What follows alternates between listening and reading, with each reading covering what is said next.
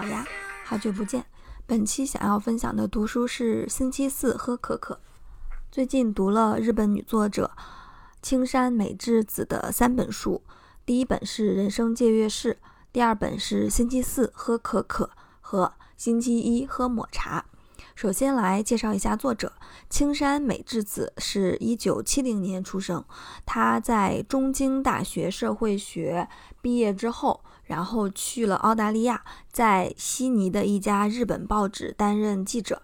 后来回到日本，在杂志社做杂志的编辑。然后接下来是二零一七年，他在四十七岁的时候发布了自己的第一本书《星期四喝可可》。这本书荣获了宫崎本的奖，然后这本书讲述的是十二个连接东京和悉尼的故事，作者肯定是也会把自己的相关工作经历，呃，交织在里面。刚才提到说这本小说有着十二个故事，那它的特点就是，嗯，上一篇故事中的人物会以接力的形式成为下一篇故事中的我，就是下篇故事中的主角。好的，那我们往接着往下走。嗯，发布完这部作品之后，作者又发布了很多作品，比如说《人生阅览室》，还有《星期一喝抹喝抹茶》等。嗯，在我看来呢，青山美智子她的故事更像是适合我们大人在闲暇时间所阅读的都市童话。她的笔触很温暖，传递的一些爱和勇气。呃，但是我个人其实并不是很喜欢里面的爱情情节，因为它太童话了。另外就是像这种休闲读物，它其实并没有特别功利的方法论，比如说它不会像 OKR 那样去给你讲一个工作方法，或者它也不会去给你讲某一个公司是如何管理员工的等。嗯，它所记录的就是一些人生的细腻时刻。嗯。我觉得有的时候就是我们可以允许自己慢下来，花一两个小时来读一些休闲的读，就是不仅仅是去读那么功利性的工具书，而是花时间来感受一下生活，感受一下别人的生活，感受一下这一份日式的惬意。如果说从我读的这几本书里面来选一本来推荐的话，那我会选择《星期四喝可可》，因为里面的呃人物、里面故事的穿插，它都是比较温暖的。那我们会会觉得，比如说在呃任何相遇中都是素昧平生的人，然后呢，这些人其实在冥冥之中，他会他是会有着某些交织的。就只要我们一直回溯，就能够找到在。每个人和每个人之间充当纽带的这个部分，所有的人都是那么的紧密相相接相连，然后，嗯，一不小心，可能你就会成为别人的救赎者。来，然后我们先来看第一本书，第一本书是《星期四喝可可》，这个是青山美智子的出道之作，他获得了第一届的宫崎本大奖，还有未来屋小说大奖。呃，这个小说以一家隐于闹市的云纹咖啡馆为起点，讲述了十二个第一人称的小故事。刚才我们也提到过，说上个故事中的嗯某一个出场人物就会成为下一个故事中的我，成为下一个故事中中的主角。那么这十二个人物就这样穿了起来，从东京到悉尼，从悉尼到东京，交错着不同的人生。这其中会有街角咖啡馆的偶遇。有迷茫又坚定的幼儿园老师，也有婚后居家闲暇，然后开始画画，慢慢崭露头角的年轻爸爸，也有能够识人用人的老板，还有嗯异国友谊所延续的生命。还有冬天温暖的可可香气，这些故事，嗯，其实都是比较平凡的故事。但是人生不也就这样吗？平凡的人生中，偶尔闪现出的某些顿悟时刻，我个人觉得人生就是这样。那接下来给大家分享一些我在读这本书里面，就是所呃遇到的一些我觉得是比较不错的呃温馨的时刻，或者说对我有启发的点。来，第一个是，嗯，我特别爱看一位叫马可的人连载的专栏，专栏的内容是日本和澳大利亚的文化差异，还有英语口语干货。这个月的主主题是辞旧迎新。我在十四岁的时候立志成为一名翻译家，连东京的贫民区都没有迈出过的我，却格外喜爱海外的儿童文学。上学的时候，我一心只一心期待着英语课的到来，因为，嗯，相比于在众人面前发言，其实我，呃，更想要做一个只需要自己一个人面对，对着文章慢慢遣词造句的笔译。思前想后，我还是想要做文学翻译，想要成为一名翻译家，出版自己的书。得知我的目标是一名翻译家以后，老板没有过多问我的相关履历，就给我介绍了日本的出版社。我开始承接一些简单的草案翻译，逐渐有编辑觉得我译的还不错，开始正式的将翻译工作委托给我。好。接下来我们来分享第二本书。第二本书是《星期一喝抹茶》，里面有一句话说到：“曾经的东西会消失，新的事物会出现。”好，我们来介绍一下这本书。星期一喝抹茶，它延续了星期四喝可可的人物，相当于是上一本的续集。在这些故事中，这些人物有了进一步的拓展和进一步的说明。呃，故事从每周一所举办的一次性的抹茶咖啡厅开始。呃，刚才的云纹咖啡店在周一的时候就会变成抹茶咖啡厅。然后这一嗯这一本书的十二个短篇故事，它所讲的是东京和京都两个城市之间人物和人物之间的联系。首先，第一个登场的是自以为自己做什么事情都运气很糟糕的手机店职员。他在星期一这个休息日的时候，误打误撞来到了云纹咖啡馆，却发现此时咖啡馆变身为抹茶咖啡馆，这便是书的缘由。相比于呃出道作品《星期四喝抹喝可可》而言，《星期一喝抹茶》的故事更加的发散。呃，有著名果子店的前老板娘，一个老奶奶，也有独自来东京打拼的年轻女子。有街边的猫，有冷门书店的店主，有刚上大学的少年。这些故事以第一人称嗯的方式讲出来，有着百般的人生体验。那接下来想给大家分享一些印象深刻的点。来，嗯，第一第一个是在东京开自己创意内衣店的我的呃独白，他说道。我要设计出穿着舒适，同时让所有人都眼前一亮的产品。我之所以能够继续经营这家小店，并非因为我把它从地下搬到了地上，而是因为以前在地下的时候，已经有客人喜欢上了这这家店，已经有人接纳了我费尽心血所制作的商品。更重要的是，是因为我喜欢制作内衣，所以我才坚持了两年。积累经验，并且把店铺搬到了更为开放的场所。好，接下来是独自在东京打拼的女子，她来讲的。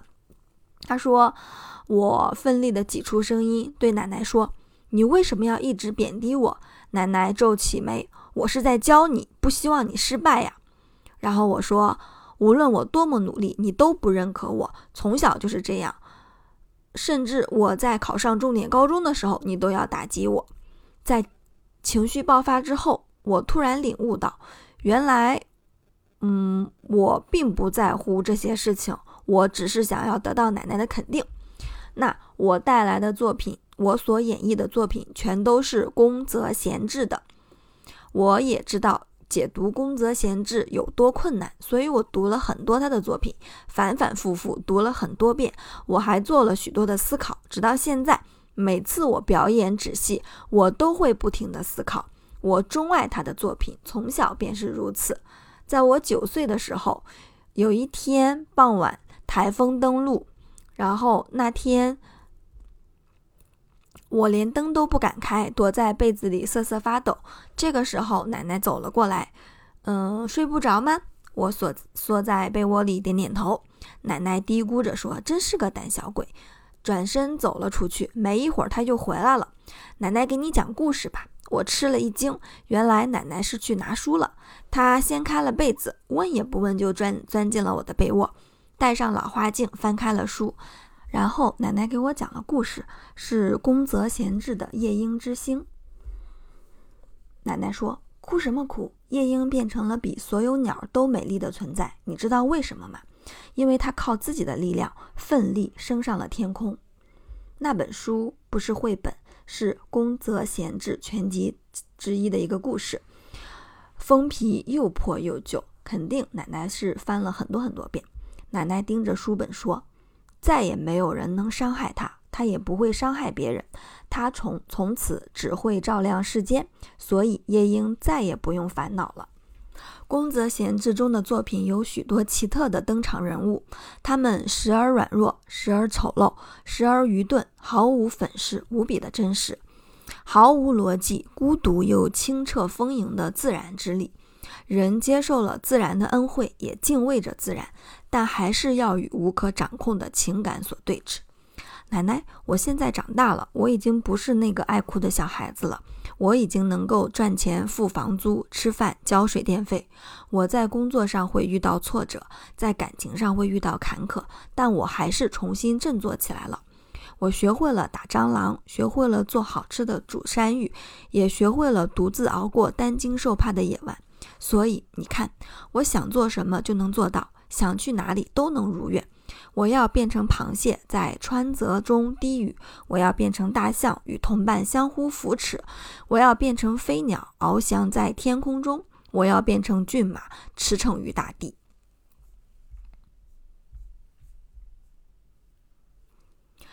接下来是奶奶的独白。奶奶说：“时代在不断的变化。”曾经有过的东西会消失，新的事物会出现。我置身于时代的洪流中，始终抱着一个信念，那就是想要珍视的东西，它即使形态改变了，也会传承下去，也会一直都在。下一个故事是，呃，读大学的大学生，名字是，嗯，Delta 的松树下。自从上了大学，我就陷入了困惑。我隐隐觉察到自己始终处在金字塔的底端，只知道自己是个土老帽，既没有钱也没有品味。入学快半年了，我努力了，为了不被小瞧，我尽量模仿大家的穿着打扮。可其实从一开始就错了。他们生下来就在金字塔的顶端，有聪明的头脑和优优优越的环境。来保证考上这所大学，而且他们都英俊漂亮，家里有钱，举止得体。我呢，则一直在底层，就像我现在的位置。假如桥是金字塔的底层，我就孤零零地坐在旁边。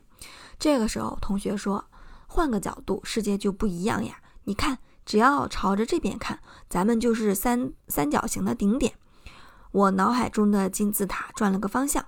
原本处在底层的我，摇身一变，站在了三角形的顶端。这个时候，我突然觉得很多事情都有意义了。静静流淌的河水令人心旷神怡，波光粼粼的水面是何等的美丽。我觉得吧，每个人都有自己发光的时刻和场所。我之所以害怕被别人小瞧，不正是因为自己以前下意识的轻视过比自己成绩差的同学吗？我从来都没有试着去想象，他们在我看不见的地方是有着多么精彩的生活。就算一时半会儿得不到别人的认可，我也想在自己喜欢的地方，按照我自己的节奏来行事。就像我们此时看不见太阳，但这个时候的太阳正在长天之外酝酿着圆满，等待登登场的时刻。我等待着满月的升起，兴奋地思索以后要以后的计划。我要去很多地方，见各种各样的人，积累各种各样的经验。我还要看好多书，还要继续尝试恋爱。我为什么要沉浸在人生已经完蛋了这种伤感当中呢？我的人生还没开始呀！接下来要介绍的这本书是《人生借阅室》，这是我读青山美智子的第一本书。书里面有一句话说道：“我究竟在找什么书呢？找我未来的人生方向。”嗯，人生借阅是有五个小故事，五个不同年龄的人各自的真实担忧。他读这些故事会让我们有机会仔细思考工作和生活。小说的主题是书和工作。有五个身处各个阶段的迷茫的人，然后遇到了某几本书，从书中获得启发，然后，呃，走出迷茫的小故事。比如说，有二十一岁的女装销售员，有三十五岁就职于家具制造制造公司的财务人员，有刚休完产假，呃，回去之后发现自己很多重要工作都都被架空了的四十四十岁的杂志编辑，还有三十岁的啃老族，六十五岁的退休人员。其实有些情节同样适用于我们现在的国情，比如说女性面临呃生完孩子之后重回职场，却发现自己已经不被委以重任，或者说六六十五岁退休之后的困惑，接下来的人生要要做什么呢？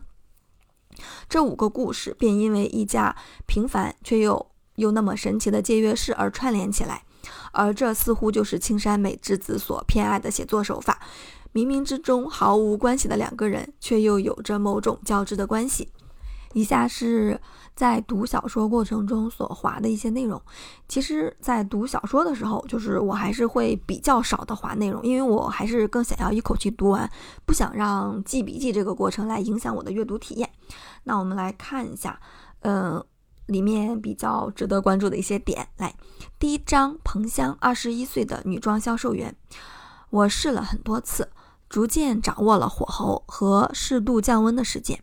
原来最开始的以为小火还不够小，这种细节上的处理只能凭自己体验之后，再一点点的去感去感受，不断的去重复，不断的去体验，这才会有提升。我的生活还发生了一个变化，因为要在厨房做蛋糕，我慢慢开始做一些简单的晚饭了，在。呃，与烤出漂亮的蛋糕相比，把蔬菜和肉切完再炒或者再煮就简单多了，非常容易上手。米饭可以有电饭煲来帮我煮的香香的。我将剩下的小菜装在小饭盒里，做了饭团，在休息时间吃。童山君见了之后大为吃惊，我也很惊讶，没想到不过几天的努力，我的精神和身体就迅速恢复了元气。第二章，亮，三十五岁，家具制造公司的财务人员。嗯，我读到书上写道，不是主业和副业的关系，这是什么意思？原来是并行工作。我发现它源自于管理学家 Peter 德鲁克让两项工作并行的主张。主主张，这是副业的意思吗？第三章，夏美，四十岁，前杂志编辑。哈哈。他以手挽口，常有这样的事情。单身的时候觉得结婚的人过得好，结婚之后又觉得有孩子的人过得好，有了孩子又会怀念单身的时刻。人生就像旋转不停的木马，很有意思吧？每个人都只顾在眼前，只顾着跟跟在眼前的那个人后面，没有人领队，也没有人压阵。幸福没有优劣之分，永远都是未完成。人生呀，永远就是乱作一团，不管什么时候都不会如愿以偿。但反过来，偶尔也会有想不到的惊喜在等着你。到头来，很多时候你都会感叹：好险，幸好当时没能如愿。你不必觉得计划被打乱或者达不成预期就是倒霉或者是失败。自我和人生就是这样渐渐改变的。每本书都是一样。比起书本身的力量，更重要的是读者采取怎样的方式去阅读，这才是最有价值的方式。一切都会改变，我在变，其他人也在变，这样就很好。第四章，浩迷三十岁的啃老族。嗯，征太郎的作品获奖了，但这一定不是我的这句话，他才一直笔耕不辍，坚持发表小说的。最根本的原因一定是他相信他自己能行。我问他：“那从今之后你就不再是水稻局的员工，而是作家喽？”不，征太郎笑道：“他说，正是有有着水稻水稻局这份工作，我才能一直把小说写下去。今后我也不会辞掉这份工作的。”（括号这个地方其实就和之前讲到的并行工作。）就是是相呼应的，就是说我不会辞掉现在的工作，而是说既保持水稻局的工作，同时又兼职写小说。第五章，郑雄，六十岁退休人员。他说的很在理，无论是上了年纪辞退工作，还是离婚后独自生活，只要有个能沉浸其中的爱好，就能像他这样过上健康又幸福的日子。图书管理员忽然抬起头来问我：“你在找什么？你在找什么？”他的声音意外的沉稳而又冷厉，在我的身体里产生了共振。我在寻找什么呢？在寻找我未来的人生方向吗？对于我这样的上班族，退休就等于退出了整个社会，这是我的实际感受。在上在上上班的时候，也经常渴望有一段时间能让我好好歇一歇，可真的有了时间，又不知道干什么才好，剩下的人生就好像失去了意义。我读到的书里，佐贺建议读者说，遇到喜欢的诗，无论是喜欢一整首还是一两句，都不妨把它抄在笔记本上，这样便能拥有一本自己亲手做的诗歌集精选。看样子理解一首诗也没那么容易吧？说不定比下象棋还要难。我合上了本子。宣传页很重要的，可以提高书的销量。有些顾客就是通过宣传页了解到书的，也有人看到宣传页后颇有感触。永远有人需要读书，书店里还是会有人遇见对自己来讲很重要的书。我绝对不会让书店从这个世界上消亡的。我有时觉得自己推荐的书就像是自己写的书一样，光有人做东西是不行的，必须要有人说出他们的好处，把东西递到另一个人手上。比如说，一本书从印刷完成到它来到读者的手上，你觉得它会和多少人产生关联？我也是这整个过程中的一部分，我因此感到很自豪。作者无意间写下的几句话，也许没有别的深意，读者却和却能和自身联系在一起，得出只属于自己的结论。一子在四十岁的时候，公司因为经营不善解雇了一批员工，她是最先收到解聘通知的。解聘原因是因为她有丈夫可以养家，不工作也没有关系。一子说道：“被辞退却并不是因为我的工作能力差。”我很不甘心，看到一子落泪，嘴我嘴笨的我不知如何来劝慰，只好约他出去兜风。那一次，我们还去泡了当日往返的温泉。我是真心希望他能振作起来。一子看着手中的饭团，继续说道：“当时我坐在副驾驶座位，看着你的侧脸，想，虽然被解雇了，但我好像是失去了重要的东西，但实际上。”我不是什么也没有失去吗？因为和之前相比，我自己一点变化也没有呀。我不过是离开了之前工作的公司，仅此而已。无论是工作带给我的喜悦，还是和重要的人一起度过的幸福时光，今后我还是能以自己的方式紧紧地握住这些。然后我就决定了，从今往后我要做自由职业者。好的，以上就是本期内容的分享，感谢你的收听，欢迎你在下面留言。好的，拜拜。